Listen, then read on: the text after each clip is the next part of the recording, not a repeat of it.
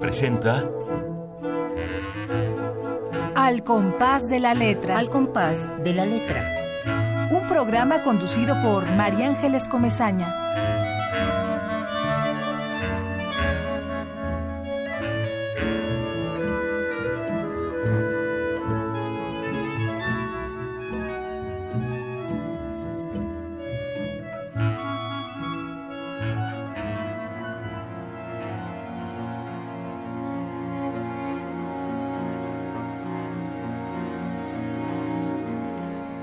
Una fábrica muy grande, solo se veía un muro interminable y un portón negro de, y un, y un portón negro de lámina.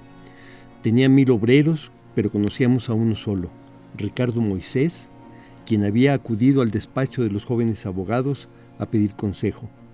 Ahí lo conocimos, nos inspiró confianza y nosotros a él. Desde el mismísimo primer momento sentimos una corriente de simpatía mutua, o algo así. El turno cambiaba a las 3 de la tarde. La calle desierta, el largo muro gris y un olor extraño de zona industrial me recibieron en ese mundo nuevo. Me daba seguridad que Martín estuviera conmigo, Martín Médanos, mi novio. Como niña miedosa, me agarraba de su brazo. Yo me había vestido ad hoc para pasar desapercibida, un pantalón corriente que me quedaba grande y una blusa holgada, blanca, de algodón, con unos bordados verdes sencillitos en el pecho. El morral chapaneco era lo único que me delataba como estudiante de antropología. No me puse ni una gota de maquillaje y me peiné con una trenza mal hecha. Nunca aprendí a hacerla. Se me aflojaba luego luego. No necesitas disfrazarte, dijo Martín. No lo hice, contesté molesta.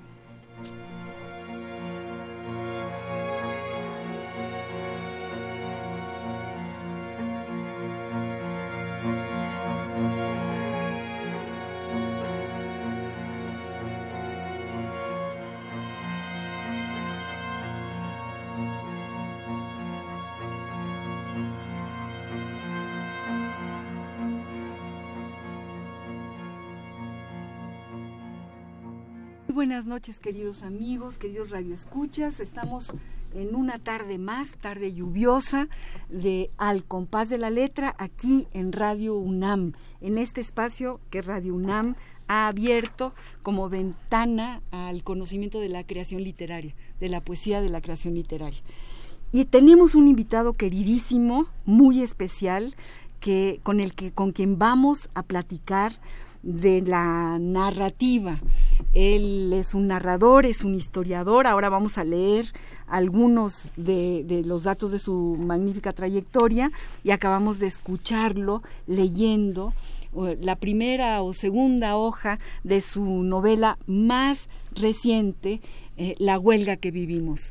Estamos y le damos la bienvenida y las gracias con Francisco Pérez Arce. Paco, nuestro amigo. Gracias por estar aquí. No, al contrario, gracias a ti, María Ángeles. No, gracias a ti, a ti. Vamos a presentar tu obra enorme, tu más reciente, que es este que acabas del, del que acabas de leer, eh, el principio, que desde luego ya eh, nos atrapa nos atrapa tu narrativa, nos atrapa tu, tu manera de ir contando la historia.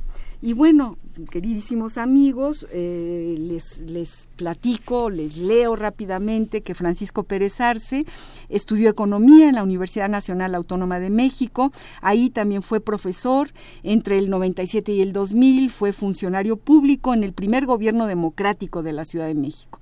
Actualmente es investigador en el Instituto Nacional de Antropología e Historia y ha publicado las novelas La Blanca en 1987, Dios nunca muere en 1992, El Día de la Virgen 1994, Hotel Balmori 2004 y El Principio 1968-1988, Años de Rebeldía, que salió publicado en el 2007 y luego tuvo una segunda edición en el 2015 y también ha publicado varios libros de ensayo, entre los que están Crónica a muchas voces, eh, que salió publicado en el año de, de 1988, y publicó también como ensayo 1994, El año que nos persigue. Él es autor también de una trilogía eh, imperdible que todos tenemos que leer. Aquí vamos realmente a hacer eh, una, una convocatoria a todos los jóvenes y los no tan jóvenes que quieran enterarse de qué cosa es este país y qué ha sucedido desde los años 60 ah, hasta, hasta principios de este siglo y seguramente en, sus próximas novelas hasta el momento histórico en que estamos caminando, ¿no? hay que leerlo, hay que entender qué somos, qué ha pasado y la mejor manera más dúctil de entenderlo es leyendo las novelas de Francisco Pérez Arce que es mi amigo y que no lo estoy cultivando como los yucatecos. Gracias. Realmente estoy diciendo lo que siento desde lo más hondo porque yo he sido una de las personas que ha entendido lo que se vive en este país a partir de las novelas de Francisco Pérez Arce. Esta trilogía de la que hablábamos eh, se tiene por título Septiembre, eh, publicada en 2009, luego Halostock en 2012 y Hotel Balmori eh, que tiene una segunda edición ya publicada en 2014. Bueno, eh, en nuestro programa siempre vamos guiándonos por palabras y Francisco Pérez Arce seleccionó dos que son realmente el hilo conductor de su trabajo, la, la, ficción y la realidad. ¿Por qué la ficción y la realidad, Paco? Bueno, eh, yo eh, soy historiador, trabajo como historiador, soy economista, pero trabajo como historiador hace mucho tiempo. Y eh, el historiador es un narrador, igual que el novelista. En algunos casos eh, hay incluso una frontera muy difícil de detectar entre lo que es historia, lo que es realidad y lo que es ficción. hay muchos autores de, novela que incorporan dentro de su obra partes que son estrictamente históricas. A mí me gusta citar mucho eh, la novela, una novela eh, del siglo XIX del italiano Manzoni, que se llama Los novios, eh, en donde es una novela romántica, es la relación entre dos personajes, los dos personajes centrales de la novela, Lucía y Renzo, que tienen una serie de dificultades para encontrarse y realizar su amor. Y es una trama típica romántica del siglo XIX. Pero lo que me gusta destacar es que de repente, en el capítulo 21, se suspende la trama, la trama que nos está contando de estos dos personajes, y durante tres capítulos, los capítulos 21, 22 y 23, el autor se dedica a describir un hecho histórico. Tremendo, estamos hablando del siglo XVI. Describe eh, el surgimiento de una peste, describe el surgimiento de los primeros casos de la enfermedad en la periferia de Milán, la entrada del contagio, la torpe eh, reacción de las autoridades y la resistencia de la comunidad a aceptar que se trata de la peste, trata de, de negarlo y entonces tiene que buscar a unos culpables, puesto que no es una, una peste, sino que hay alguien que les está haciendo mal porque son sus enemigos, y entonces busca a esos eh, malévolos que andan untando las paredes de un veneno mortífero. Bueno, es la descripción de un juicio que se hace a uno de los supuestos untadores. Puesto que no quieren reconocer que es la peste, entonces hay un culpable. Y, un extraño que anda por ahí despistado, lo agarran, eh, lo juzgan como culpable de haber untado las paredes con ese eh, veneno mortífero y lo ejecutan. Y no solamente lo ejecutan, sino uno de los capítulos, en unos capítulos eh, se llama eh, la se llama la no me acuerdo cómo se llama el capítulo, pero se refiere a que hay una condena no solamente a él, sino a toda su memoria. Y entonces destruyen su casa y ponen un letrero ahí, un monumento, señalando la culpabilidad de este hombre. Es una, es una, una sentencia terrible, pero es terrible todo lo que describe. Pero lo que importa destacar no es tanto la historia, que, que ya la conté más o menos, sino el hecho de que esos tres capítulos de Manzoni son exactamente textos tomados de documentos históricos, casi textualmente. O sea, hay un trabajo de historiador.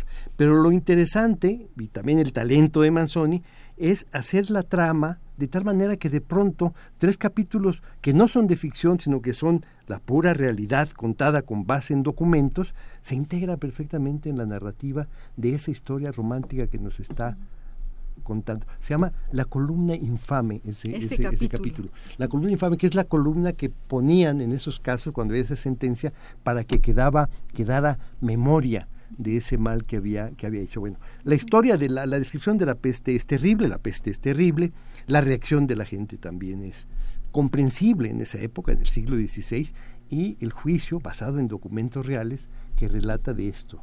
Sí, sí, sí. Yo había puesto cruce de caminos, ¿no? ¿Dónde se cruzan? Se cruzan, yo creo que permanentemente, ¿no, Paco? Es decir, eh, la, la, forma, la forma de la novela eh, tiene, alguien le llama la libertad, se da las libertades. ¿De qué? Se da la libertad de ponerle voz a una calle, a un árbol, a un poste, a una ventana, a una puerta, las hace hablar. Esas son las libertades, pero en realidad eh, específicamente en tu novela histórica, que yo la llamaría novela histórica, a todo tu trabajo, eh, eh, es, es, una manera de, de, que, de cómo va permeando en los lectores la realidad contante y sonante. Ahí el, el, el, asunto es que el novelista toma fragmentos de la realidad tal cual y los incorpora en una narrativa de ficción y bueno, no es, no es dando, yo, yo no estoy muy de acuerdo en llamarla novela histórica, esa es una manera confusa. yo prefiero llamarle eh, novela realista o algo parecido a eso. Pero eh, hay otros clásicos que vale la pena recordar. Por ejemplo, Stendhal. Stendhal es muy famoso, un capítulo de su novela La Cartuja de Parma, en donde se describe ni más ni menos que eh, una batalla napoleónica, Waterloo y quien la relata es el personaje central de la novela, que es un personaje de ficción. Pero lo interesante es que la manera como describe la batalla de Waterloo es una manera eh, desde abajo, desde el piso, desde la tierra, al grado de que el propio personaje no sabe qué está pasando es todo confusión, ve humo por todos lados, hay muertos tirados, él no sabe qué hacer, él está por incorporarse a un, a un, este, a un ejército por primera vez y no sabe cómo hacerlo y finalmente tiene que conseguirse un rifle y luego pierde su caballo. Es, es el caos. Así es como debe haber, debió haberse vivido la batalla de Waterloo. Por supuesto, no es un libro de historia, pero es la descripción de una batalla, quizás de una manera mucho más eh, aprensible para el lector. Así debió haber sido la batalla. Y Stendhal sabía del, del periodo, sabía del ejército, sabía de lo que estaba hablando. No era simplemente inspiración. Y el propio Stendhal tiene novelas que están basados, basadas totalmente en documentos históricos. Por ejemplo, una obra que se llama Los Chenchi, que es la ejecución de una familia, los Chenchi, por asesinato. El personaje principal, que se llama Beatriz Chenchi, es ejecutada. Porque se le acusa y es culpable del asesinato de su padre. Es un, pero el padre era un maldito. La, no, se merecía morir. Bueno, es que es una venganza en realidad, eso es una manera de hacerse justicia, de librarse de él. Acaba ejecutando o mandando ejecutar ella y su madrastra, que los dos odian al padre, y entonces mandan a ejecutarlo. Es una novela terrible, siglo XVI, este, no tiene una sola gota de ficción. Lo que hizo Stendhal fue tomar los documentos, seleccionar algunas partes y armar el relato, encontrar el relato en la historia. ¿No? El mejor ah, relato. Eso es muy, muy bonito, encontrar el relato en la historia. Y eso es lo que, lo que hace... Es un discurso distinto totalmente. Sí, es, bueno, es que eh, lo que yo sostendría es que una historia así, contada con documentos reales, tiene una gran dosis de subjetividad. O sea, el autor, el historiador en este caso, al momento de elegir los fragmentos, ordenarlos y armar el relato, está actuando como novelista.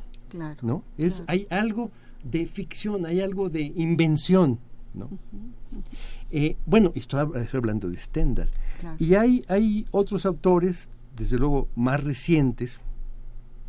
Un caso también me parece muy interesante es una novela de Shasha, el italiano del siglo XX, que eh, escribe una novela, un libro, no sé si es novela, crónica o historia, que se llama El Teatro de la Memoria, donde cuenta una historia cuya base es la información periodística que él va recabando. Se trata de un personaje eh, que está en un manicomio y que el director del manicomio pone un anuncio en el periódico diciendo quien lo conozca que venga a decirnos quién es y que se lo lleve. Porque está muy sano, solamente que no se acuerda de nada. Es el desmemoriado, así le empiezan a llamar en la prensa. Y entonces este, aparece una familia que dice, es nuestro, es el profesor Canela, un profesor universitario que se fue a la guerra, estamos en los años 20, y que nunca regresó. Ahora regresa y nos da mucho gusto y lo reciben y lo abrazan, la esposa lo reconoce, todo el mundo está muy feliz, perfecta la historia, pero aparece otra familia que dice no, no es el profesor Canela, es nuestro, es un este eh, tipógrafo, no tan culto como el doctor Canela, que además está perseguido por la policía. Tienen una lo acusan de robo o de algo por el estilo y por eso es que seguramente se ocultó y se convirtió en el desmemoriado. Entonces hay un pleito entre las dos familias reclamando que es de ellos. Y él por supuesto adopta el papel de el profesor Canela, que es mucho más, mucho más rentable, rentable para, para él, ¿no? Claro. Y este, bueno, es una es un tema que se, digamos, se discute durante mucho tiempo en la prensa. Los italianos están muy atentos para el caso del desmemoriado de no me acuerdo cómo se llama el, lugar, este, y es un, caso en el que además la gente toma partido. Todo el día está esperando, digo, todos los días está esperando la llegada del periódico, el Corriere de la Sera, este, para ver qué pasa con el caso del desmemoriado. bueno, el juicio lo gana el, no el profesor Canela, no, no la familia Canela, sino, la otra familia. Sino la otra familia. Pero él siguió siendo el profesor Canela y se escapa a Brasil con la esposa, porque además ya para entonces tenía dos hijos con la esposa. bueno, es una historia real, absolutamente real. Y lo que hace Shasha es tomar los recortes periódicos, buscar los documentos y contar esa historia de una manera mm. extraordinaria. ¿Eso qué es? ¿Es una crónica? ¿Es una novela? ¿Es un libro de historia? Bueno, ahí hay una frontera que es muy difícil de, detectar. Y yo no sé si sea muy necesario. Yo creo que no es muy necesario. Yo creo, que, no, que es, como una especie de, de galimatías, de pérdida de tiempo, de, tener que etiquetar esto que nos acabas de contar, que ya queremos que sigas contándonos, pero que ahora queremos que nos hables de tus historias, de estas que has tú retomado en crónicas, pero no nada más, porque aquí tenemos a un escritor que es historiador y es testigo de las historias que él escribe. Vamos a escuchar qué dice el diccionario de la lengua, el diccionario del español de México, del Colegio de México, de estas dos palabras. Vamos a escucharlos.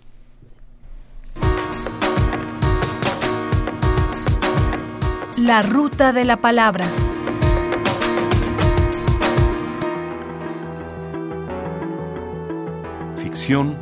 Y realidad, según el Diccionario del Español de México de El Colegio de México.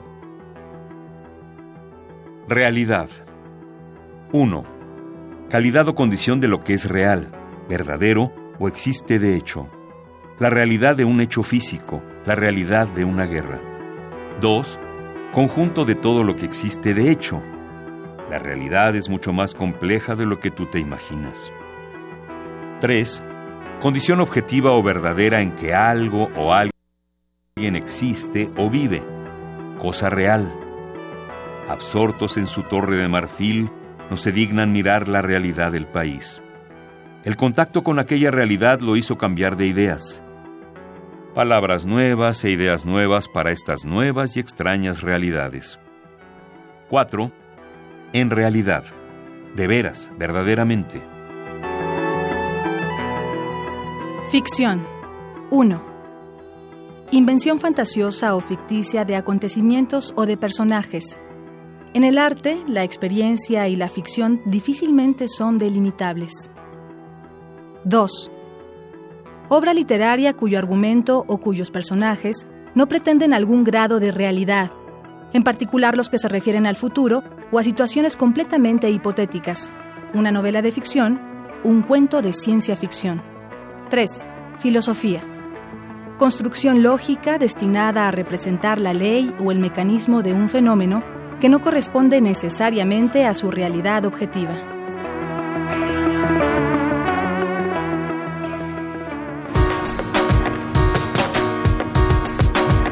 La ruta de la palabra.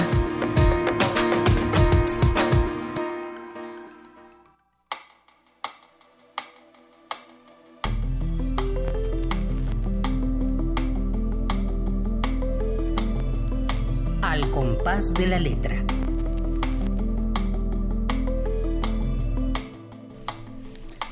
Bueno, ¿qué opinas de, de nuestro HH Diccionario del Colegio de México? Bueno, los diccionarios siempre son útiles, ¿no? Para leerlos y después dejarlos ahí a un lado. Y, Y aquí voy a hacer un paréntesis, sobre todo si quien está haciéndolos, entre el equipo que los está haciendo, es Pancho Segovia, porque entonces le gana la poesía de repente. Ajá, sí. y ni modo. ¿Verdad? Eso, eso suele pasar. Pero bueno, claro que son eh, definiciones que, que enmarcan y que, bueno, este, a y veces que después a la hora de, de utilizarlas, pues igual se alargan, ¿no? Las estiras como una liga o las...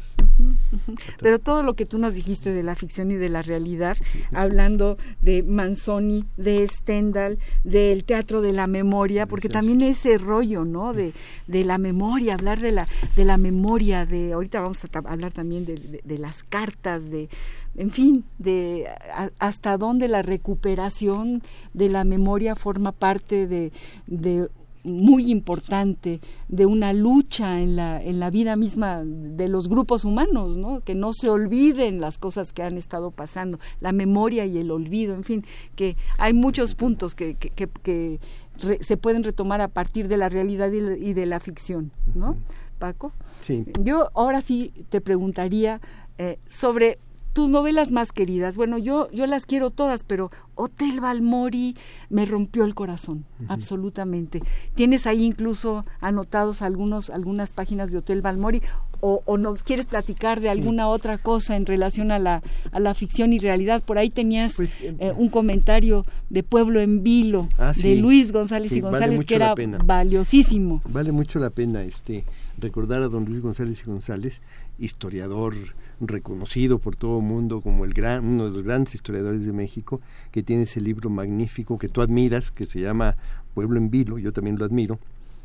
Pero me, eh, me encontré una, un un texto del propio don Luis González hablando de su pueblo en Vilo, y que eh, se los voy a leer.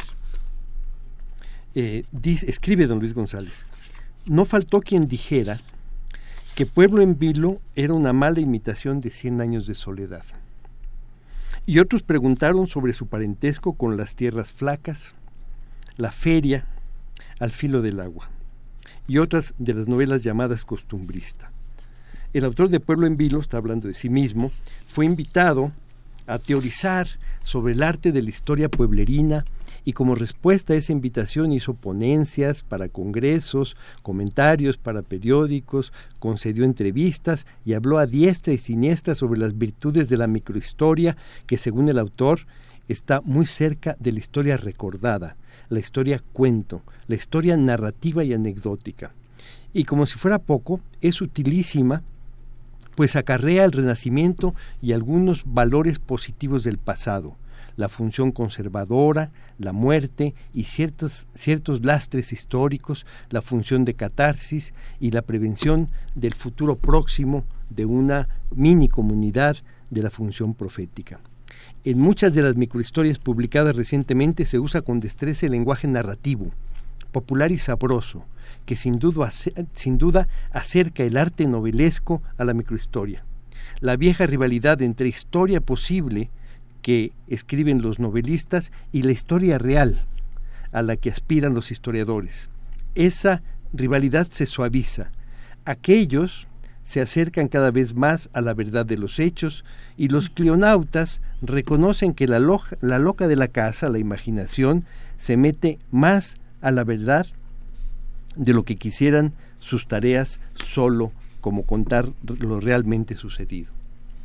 Es, es justamente lo que está haciendo de una manera maravillosa, es hablar de esa frontera este, eh, irrisoria, que no pues existe, invisible, ¿no? Sí, ¿no? El, eh, todo, todo libro de historiador, por más objetivo, basado en documentos que sea, tiene una buena dosis de subjetividad. Por supuesto. Y una novela realista, bien asentada en la realidad, tiene mucho de de historia, de realidad que está transmitiendo a través de la ficción.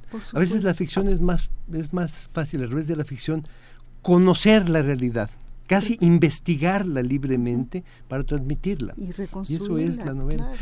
Lo que yo intenté con esa trilogía, la trilogía que yo llamo Fin de Siglo, que tú mencionaste, Hotel Balmori, Septiembre y Halostock, lo que busca es transmitir eh, la realidad del último tercio del siglo XX mexicano desde un punto de vista, del punto de vista de un sector de la sociedad, de un grupo social que vivió de esa manera ese fin de siglo.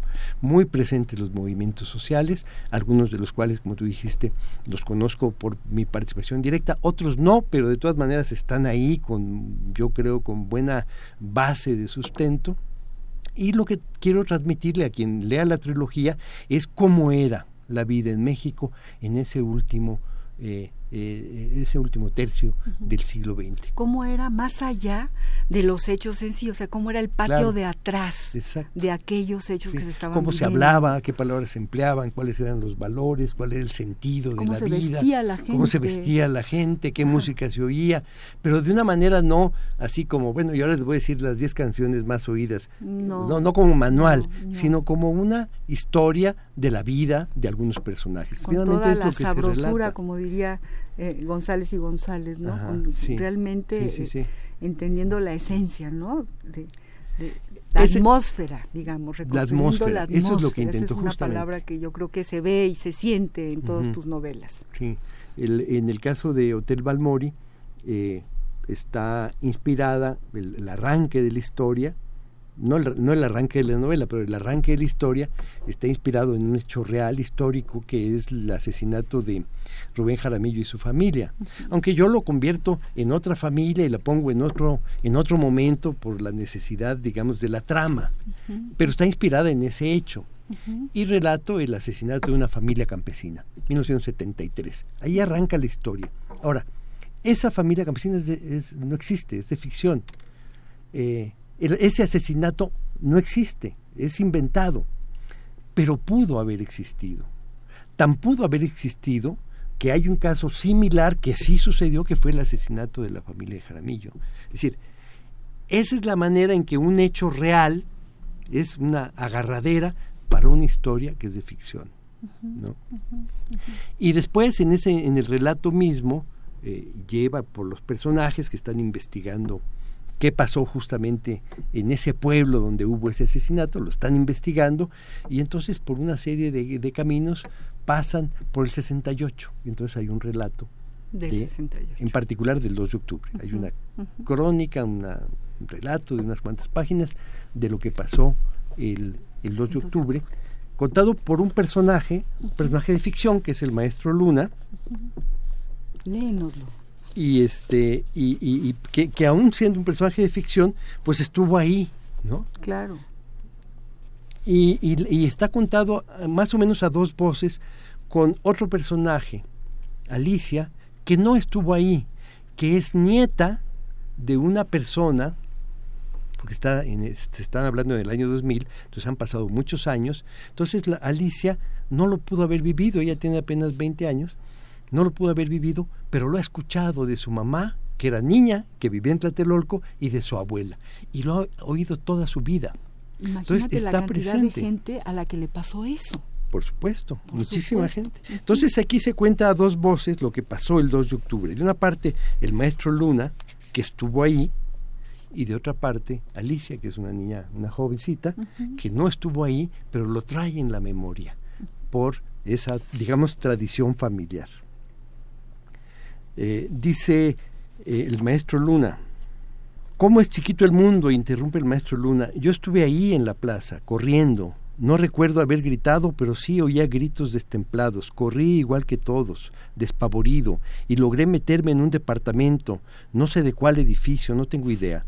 Una señora nos abrió la puerta, pudo ser tu abuela, y entramos en tropel como veinte, o a lo mejor más. Yo iba con cinco camaradas de la normal superior.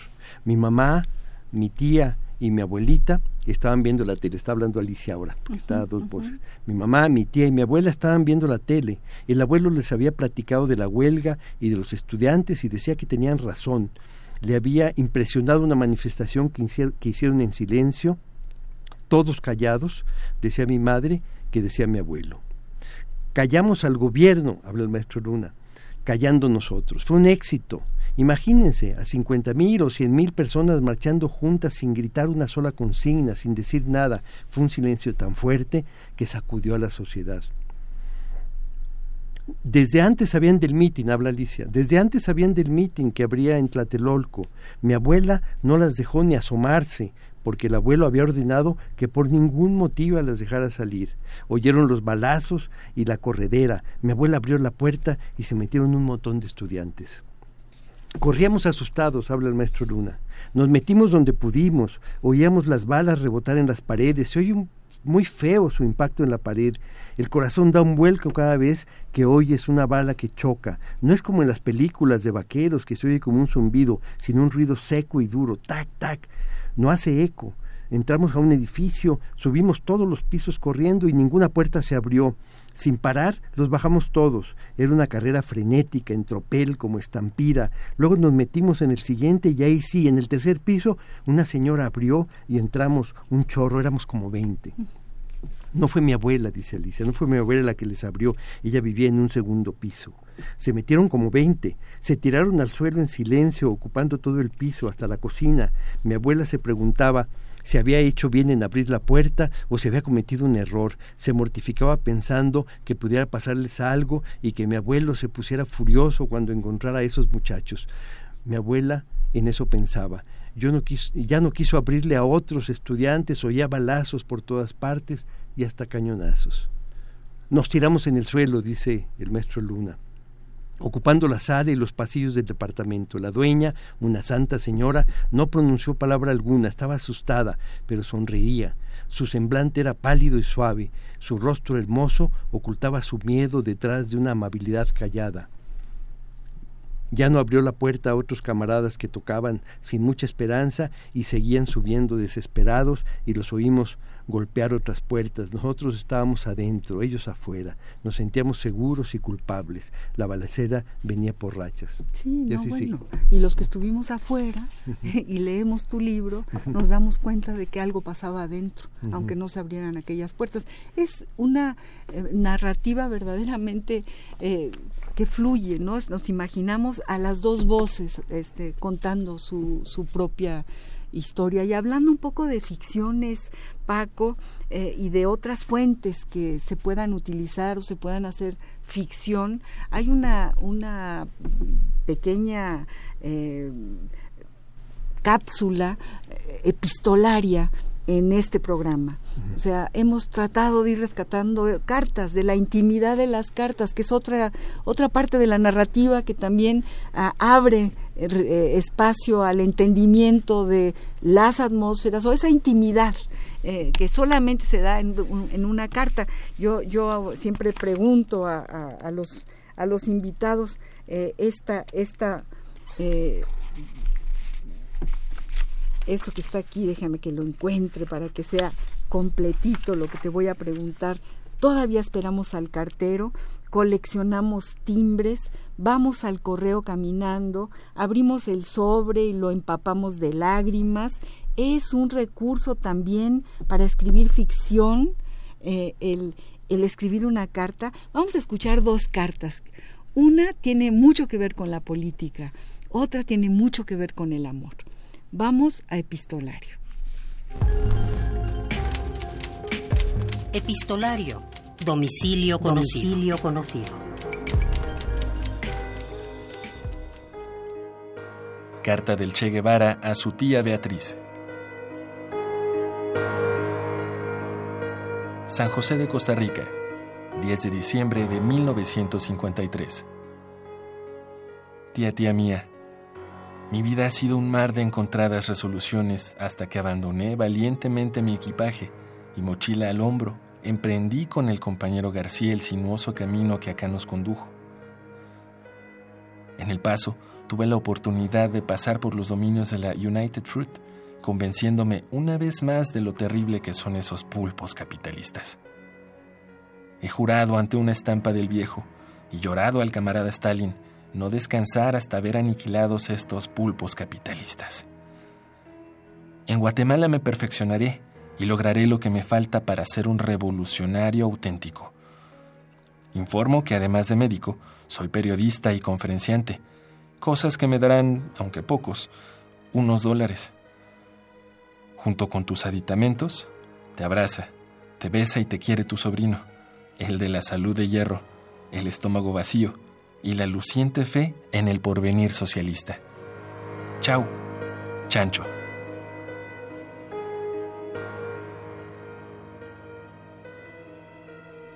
El 19 de octubre de 1921 en el estudio, todo ha quedado igual, querido Diego.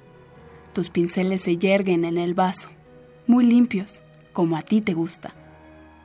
Atesoro hasta el más mínimo papel en que has trazado una línea.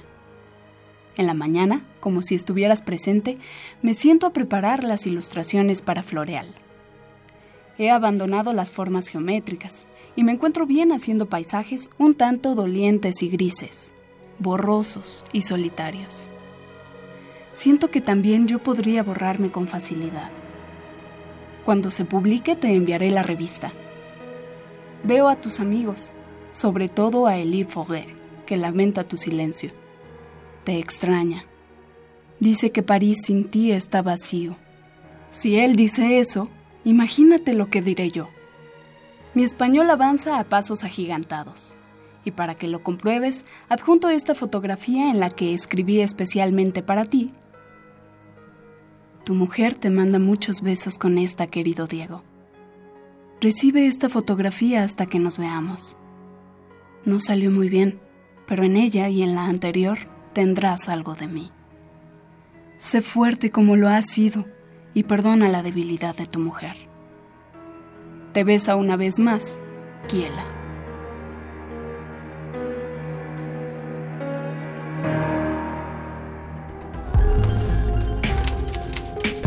Epistolario. Domicilio conocido. Domicilio conocido.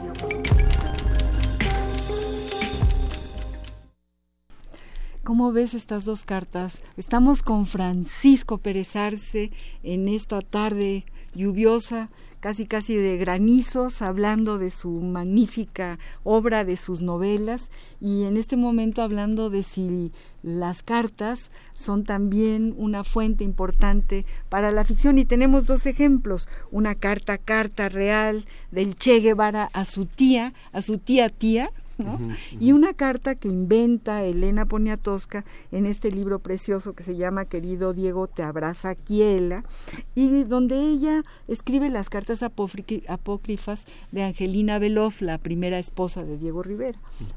¿Cómo ves, Paco? Este, bueno, es un, es un recurso.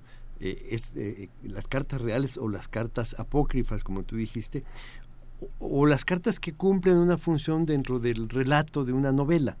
Eh, hay de repente cartas, yo a veces a lo mejor exageré en el en Hotel Balmori, en donde utilizo el recurso de una carta para contar toda una historia de la relación entre dos personajes, una carta que dice ahí la novela en letra 13 páginas en letra chiquita manuscrita. Entonces son muchas páginas del libro en donde un personaje está contando su historia y lo que no le pudo decir o lo que quiso haberle dicho a su a su pareja, a su compañero en ese momento y lo está dejando, se está yendo con sus hijas y le deja esa carta larga. Bueno, es eso, por supuesto, los personajes son ficción, la historia es ficción, pero la carta es un recurso muy importante. En este caso no es una carta que se le pone una estampilla y que se manda, sino que se, deja, En, el, en el comedor, en la mesa del comedor, y que el personaje va a llegar, va a verle, la va a leer.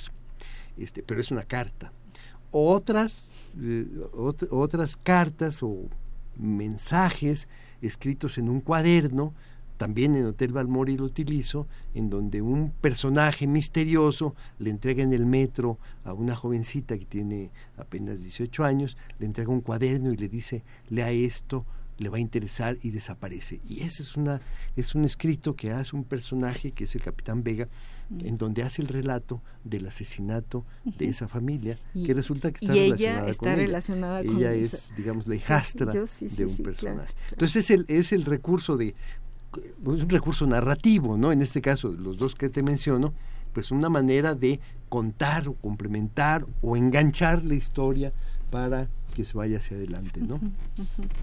Entonces, bueno, las, cartas, reales o las cartas de ficción igual son muy importantes. Muy importantes. ¿Tú escribes, escribes cartas? este correos electrónicos ahora. Ahora ya todos son correos electrónicos. Ya no nos vamos al correo. Ya no. Ya no, compramos timbres. ni los coleccionamos. con la saliva. Pero fíjate que sí que el, el internet eh, ha, hecho, ha, abonado a, escribir mensajes por lo menos, ¿no? de vez en cuando un poquito más largos se convierten en una carta, ¿no? Bueno, estamos hablando de los movimientos sociales, de las huelgas, de los obreros, de todo esto que tú, de lo que tú fuiste testigo. Tú dices que, por ejemplo, cuando hablas de, del, del terremoto no fuiste testigo, pero lo fuiste desde Italia porque estabas en Italia y desde ahí te ibas dando dando cuenta de, del horror. El peor horror es el de, es el de no estar, seguramente, porque con tu imaginación creadora me imagino este el horror que viviste. No solamente la imaginación, es que eh, las noticias en Italia eran peores, de la, había sido tremendo, pero las noticias eran peores, eran exageradas. Había una sola toma que tenían, que era la caída del del, eh, del edificio, del, hotel del hotel Regis ah claro claro. Esa era una toma así panorámica que pasaba y luego la volvían a pasar y decían cosas como la Ciudad de México está destruida y nosotros no podíamos comunicar Beatriz y yo que vivíamos en Roma no podíamos comunicarnos a México porque se habían caído las líneas telefónicas. Entonces fueron tres días íbamos a la embajada a pedir información este, y tampoco en la embajada sabían. Entonces fue una situación, lo vivimos de otra manera. Claro. Y cuando regresamos, que escribí esta, esta novela que se llama Septiembre, la segunda de la trilogía, pues tiene una de las historias están centradas en el, en el, en el terremoto, justamente porque necesitaba de alguna manera saber cómo se había vivido aquí. Entonces leí muchas cosas y hablé con mucha gente que por supuesto todo el mundo que conocía, sabía, había vivido de una manera distinta y traté de transmitirlo ahí en, en esa novela, esa parte. ¿no?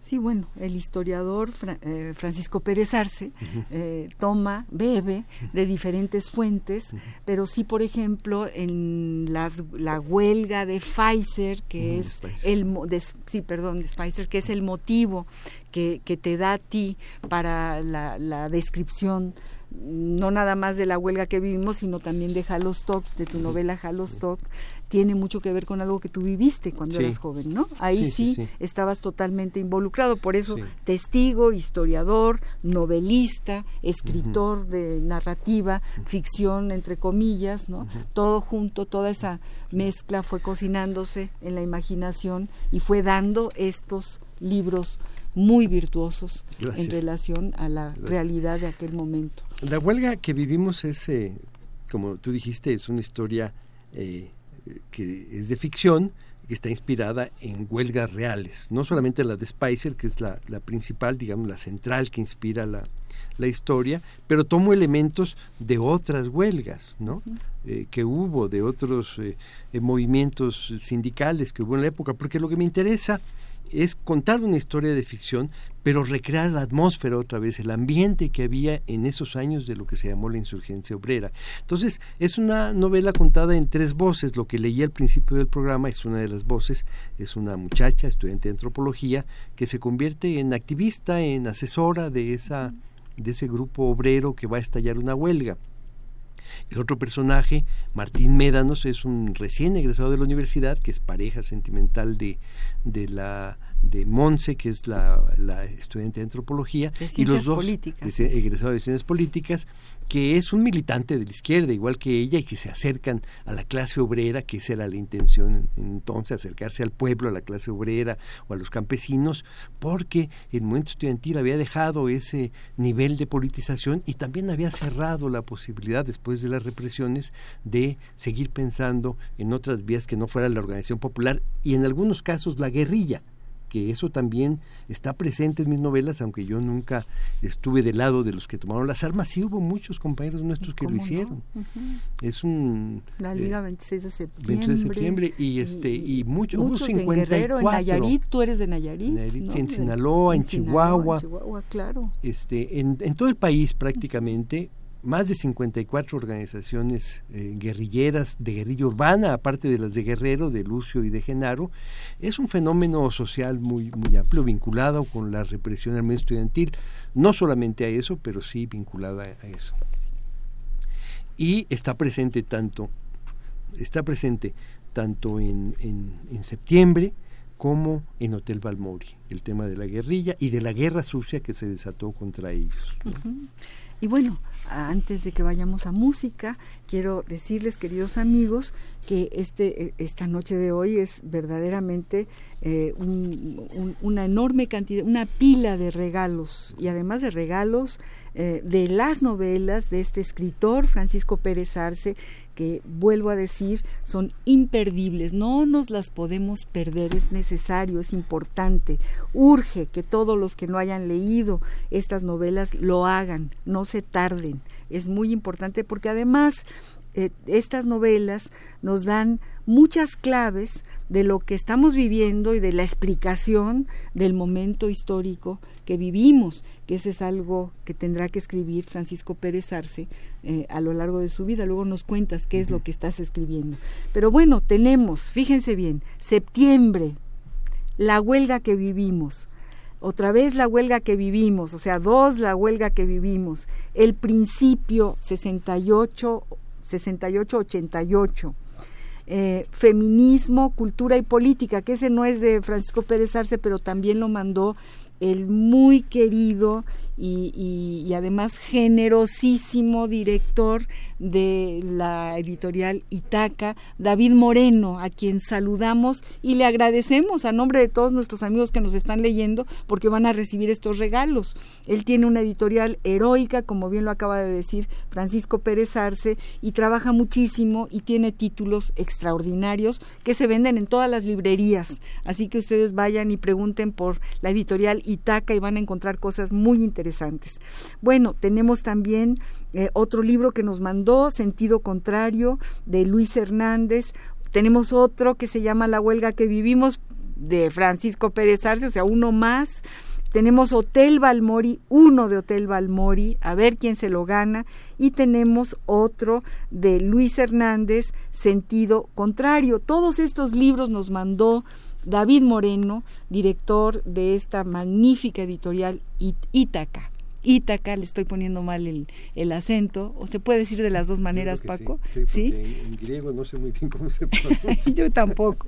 Bueno, el teléfono, los teléfonos son los cincu el 5523 5412, 5523 7682. Les recuerdo que estamos en el programa Al compás de la letra, platicando sabrosamente con el gran escritor Francisco Pérez Arce.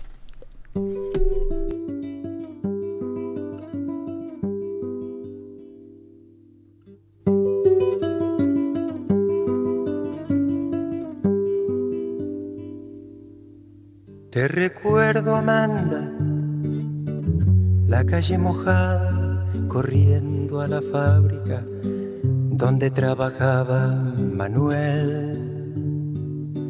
la sonrisa ancha, la lluvia en el pelo, no importaba nada, ibas a encontrarte con él, con él, con él, con él, con él. Son cinco minutos, la vida es eterna en cinco minutos. Suena la sirena, de vuelta al trabajo, y tú caminando lo iluminas todo, los cinco minutos te hacen florecer. Te recuerdo, Amanda, la calle mojada, corriendo a la fábrica donde trabajaba Manuel. La sonrisa ancha, la lluvia en el pelo, no importaba nada ibas a encontrarte con él, con él, con él, con él, con él, que partió a la sierra, que nunca hizo daño, que partió a la sierra y en cinco minutos quedó destrozado, suena la sirena, de vuelta al trabajo, muchos no volvieron. Tampoco Manuel. Te recuerdo, Amanda, la calle mojada, corriendo a la fábrica donde trabajaba Manuel.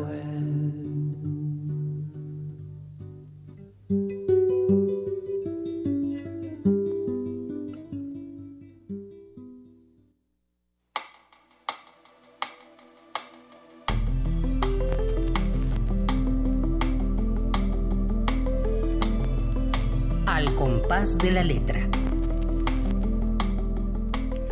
Queridos amigos, estamos a punto ya de, terminar este viaje, de llegar ya a la orilla final. Estamos con Francisco Pérez Arce, muy emocionados escuchando.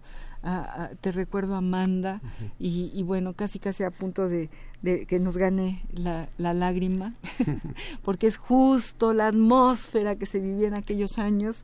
Y bueno, Paco, yo te preguntaría para que no te nos vayas sin que nos cuentes en qué estás trabajando ahora, qué sigue después de la huelga que vivimos. Bueno, estoy escribiendo una crónica del movimiento estudiantil de 1968. Es un tema que se, sobre el que se ha escrito muchísimo.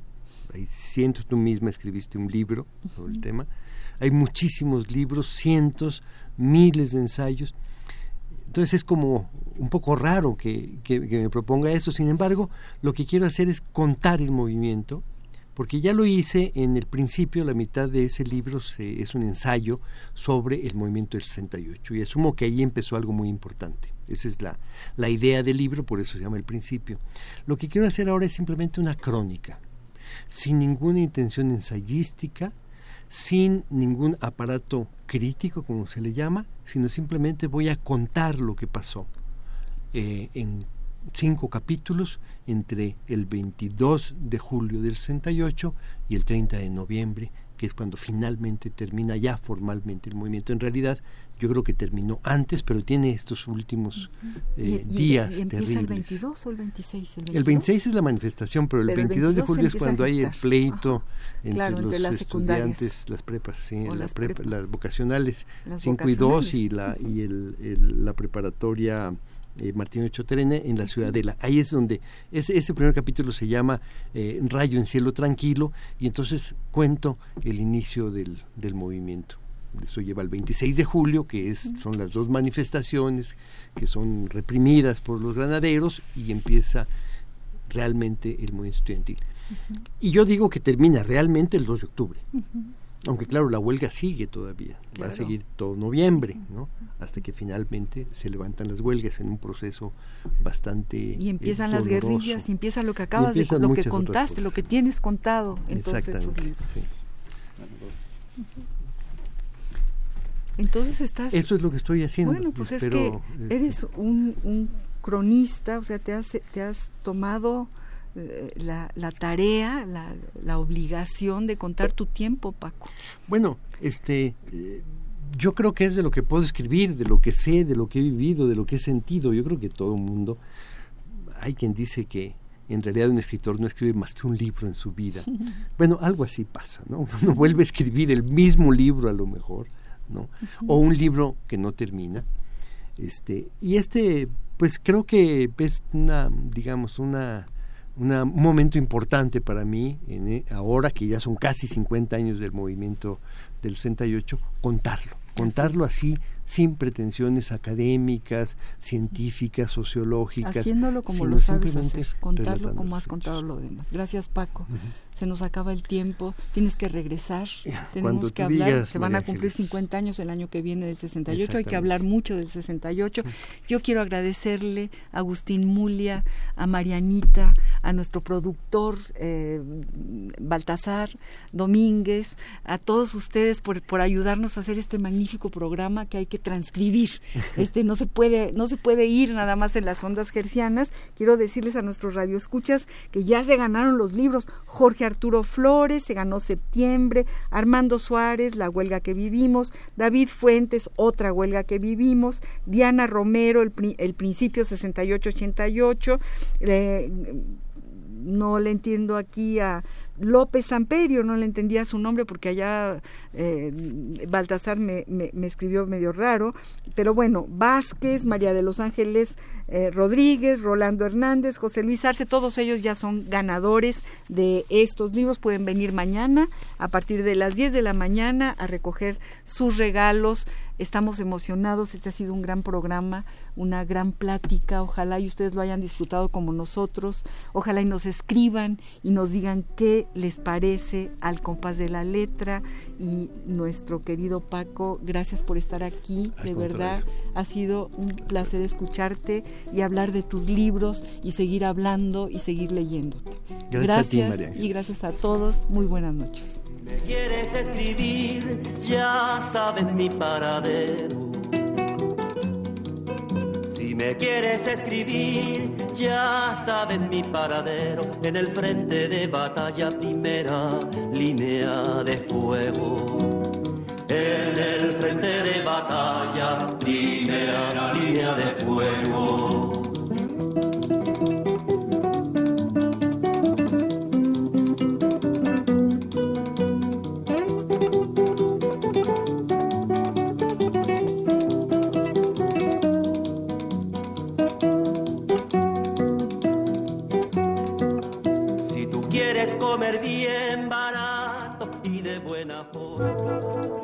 Radio UNAM presentó